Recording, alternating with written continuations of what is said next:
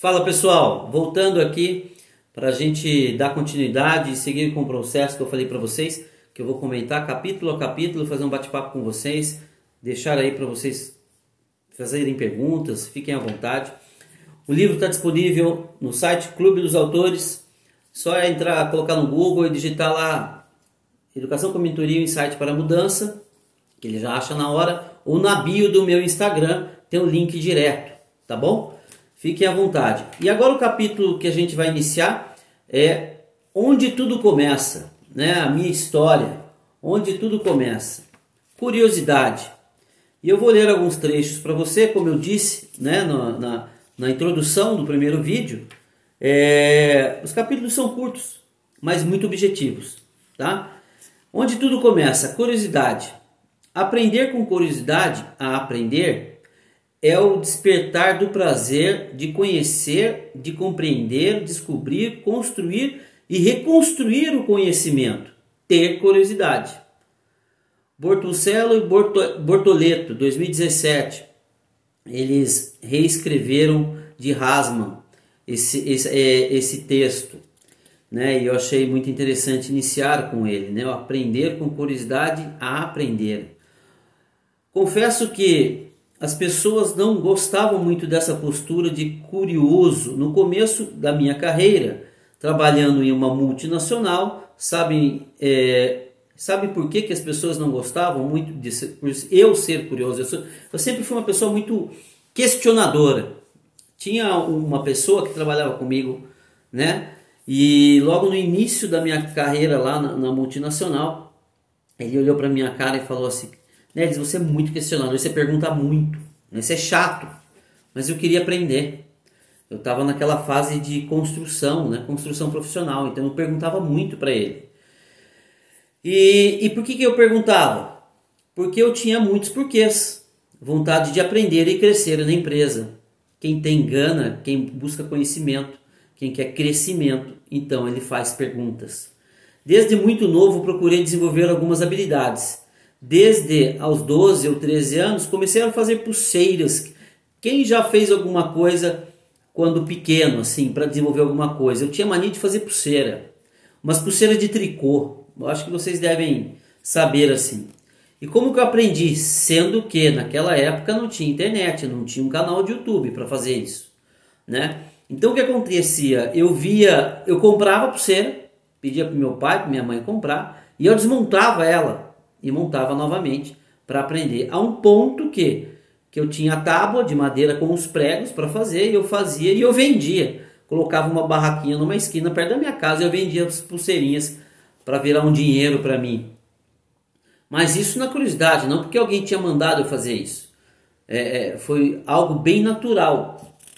Então o que acontece? Tem até um modelo de uma pulseirinha aqui, para quem não sabe. E eu fazia essas coisas.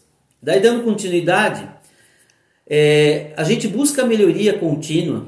O nosso processo de melhoria ele é constante. Quando a gente está em evolução, quando a gente quer evoluir na vida. Mas quando a gente passa um, um problema, ou sendo bem direto, como eu sempre sou, passando aquele perrengue, perrengue, parece que a gente cresce mais rápido. Tem uma frase do Thiago Brunet que ele fala muito assim: que quando a gente pode aprender as coisas, entrar numa escola e aprender. E de repente o que eu levaria para aprender em 10 anos, quando eu tenho um problema, eu aprendo isso em 6 meses. E de fato é um fato isso. Todo mundo que tem um problema e abraça a causa e, e luta para melhorar e quer aprender para desvencilhar daquele problema ou é, bater aquela meta, porque é uma dificuldade, ele cresce profissionalmente, ele cresce como pessoa. E a maioria das pessoas, ao se deparar com um problema, o que ela faz? Ela foge do problema. Porque a zona de conforto é a melhor coisa para ela. Sombra e água fresca. Se tiver que aprender, a gente só aprende é, saindo da zona de conforto. A gente vai ter um problema para resolver. E o mercado, ela dá muito, é, é, muito valor para as pessoas que resolvam problemas, ainda mais hoje. Então, se a gente não se desenvolve, a gente não cresce. A gente não cresce como pessoa e como profissional. E com a separação dos meus pais em 94, indo morar com os meus avós, é, pais da minha mãe, em outra cidade, iniciei outro hobby. Outra cidade é a cidade que eu vivo ainda hoje, Jacareí, no estado de São Paulo. Comecei a desenhar. Passei a tentar replicar traços de, de desenhos das revistas em quadrinhos. Então eu pegava uma revista que eu tinha e eu copiava o desenho dela. E comecei a fazer isso para passar o tempo. Ia para a escola, voltava, fazia isso sempre elevava, é, é, recebia elogios né, da minha família tal, que achavam interessante. Isso me motivava, ainda mais eu continuava com aquele hábito e sentia realizado. Até que um momento aprendi, aprendi e comecei a fazer os desenhos da minha imaginação, né? Mas não tive uma carreira tão promissora como eu ponho aqui, como a do Maurício de Souza. Mas quem sabe, agora vem uma questão muito interessante aqui que eu vou expor para vocês. Mas quem sabe eu não poderia ter sido um visionário em 94, quando eu fiz esse desenho.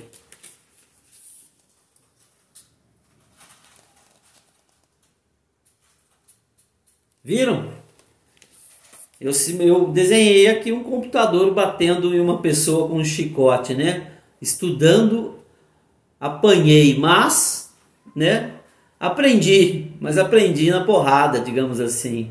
Então, ou seja, gente, é... e hoje é isso.